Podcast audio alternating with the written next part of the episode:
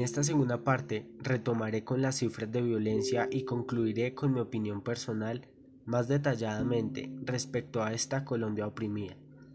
Desde el 28 de abril hasta el 14 de mayo, la Defensoría del Pueblo ha recibido 87 reportes de abuso y violencia por parte de la policía y del SMAT hacia mujeres y personas con identidades de género y orientaciones sexuales diversas.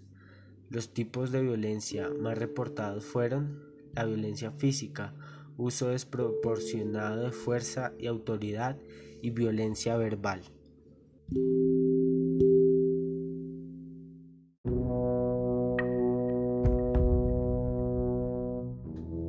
Además de lo mencionado anteriormente, se presentaron dos denuncias de violencia sexual y 14 reportes de mujeres a las que se les vulneró con tocamientos inapropiados, amenazas de violencia sexual y cualquier otro acto que afectó su libertad e integridad sexual. Otros casos aislados denuncian tortura física y los actos de violencia por parte de la Policía Nacional y el SMAT hacia la ciudadanía que ejerce su libre derecho a la protesta. Esto nos hace cuestionar si realmente estas entidades tienen la capacidad de cumplir su objetivo como organización nacional.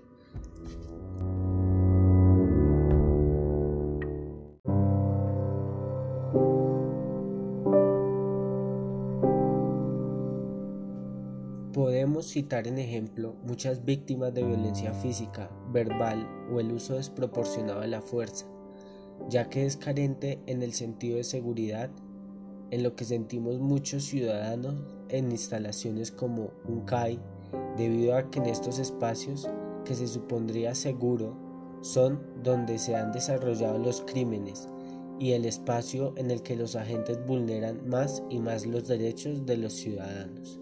En las redes sociales se señala a la policía y al SMAT como una organización repleta de asesinos y violadores.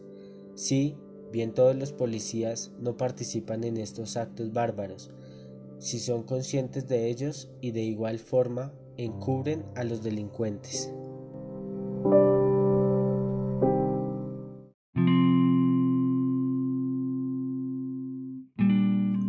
Las instituciones como la Policía Nacional y el SMAT se han encargado de ensuciar su propio nombre, mostrando que están llenas de personas carentes de habilidades y competencias para proteger a la población y cumplir su compromiso con los colombianos. Por eso en las calles de nuestro país resuena y se exige una reforma de las Fuerzas Armadas. Los colombianos estamos cansados de los actos delincuenciales de los que siempre son partícipes las fuerzas militares y en los que nunca hay justicia.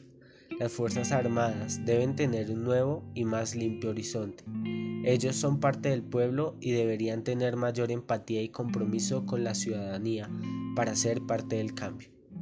Gracias por llegar a mi segundo episodio del podcast, espero les haya gustado, hasta la próxima.